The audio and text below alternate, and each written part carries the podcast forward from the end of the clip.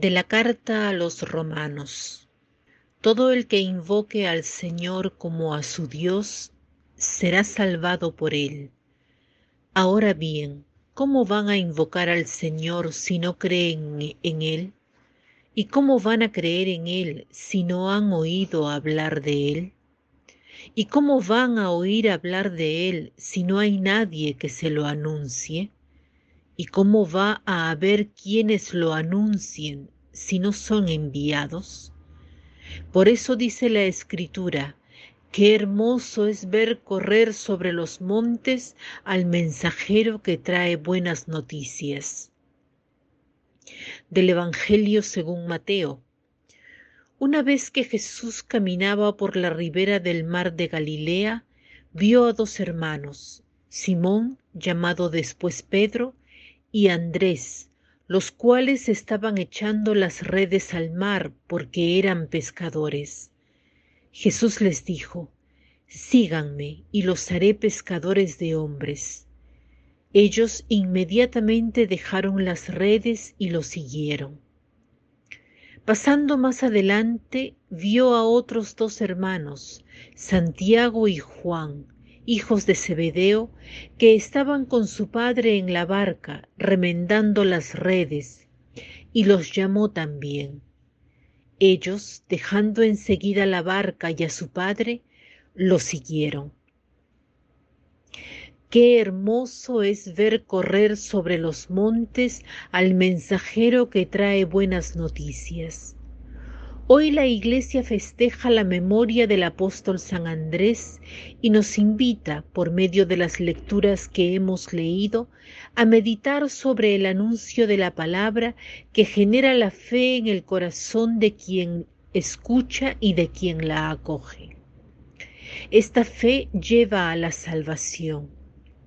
Lo que más llama mi atención de estas lecturas es justamente el versículo que he repetido, Qué hermoso es ver correr sobre los montes al mensajero que trae buenas noticias. Cada vez que en mi oración trato de imaginarme delante de Jesús, no sé ustedes, pero lo primero que me viene a la mente es la de ir a sus pies.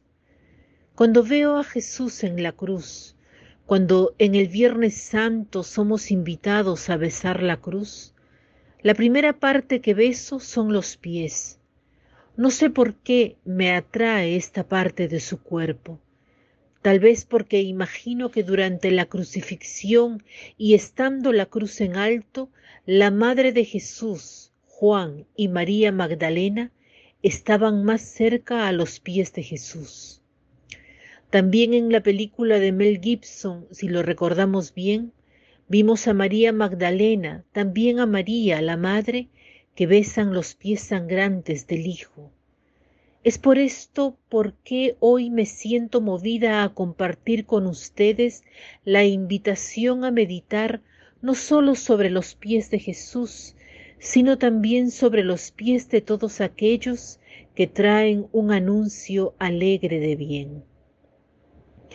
Tanto la primera lectura como el Evangelio tienen verbos que indican el caminar. Jesús caminaba y encontró a estos apóstoles, los llamó y ellos le siguieron. Hay siempre este gesto de caminar, de seguir, de andar detrás.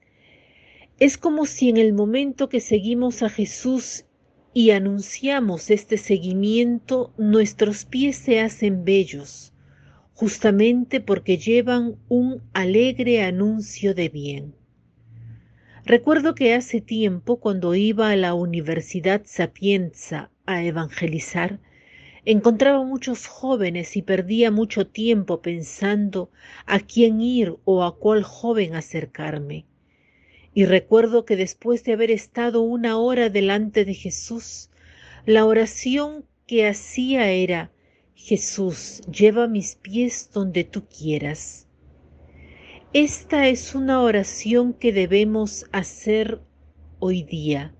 Señor, toma mis pies y condúcelos donde quieres que yo vaya, incluso a aquellos lugares donde no tenga ganas de ir, donde no quiera encontrar a una determinada persona, donde no quiera hacer una, una determinada obra de caridad, aquel favor, aquel servicio. Toma mis pies y llévalos tú a donde tú quieras. Y si incluso debes llevarme más allá de donde yo pensaba, deja que sea dócil. Pienso que los apóstoles no entendieron mucho de lo que Jesús les decía. Cuando Jesús les dice que los haría pescadores de hombres, estoy casi seguros que no entendieron qué quería decir. Sin embargo, el, el, corazón ordenó a los pies y el corazón obedeció a la palabra de Jesús. Tantas veces no entendemos por qué debemos ir a ciertos lugares, por qué debemos decir algunas cosas, pero si Jesús nos lo sugiere, si en ellos seguimos a Jesús, entonces incluso si no entendemos completamente lo que Jesús nos invita a hacer, nuestro cuerpo nos ayuda y los pies comienzan a ir donde Jesús nos llama. El cuerpo obedece más prontamente que la mente, la cual busca siempre mil explicaciones. La invitación de hoy es ser anunciadores de bien, portadores de buenas noticias, y que sea el Señor el que guíe nuestros pies hacia donde Él quiera que vayamos a llevar el anuncio de bien. Que tengan un lindo día.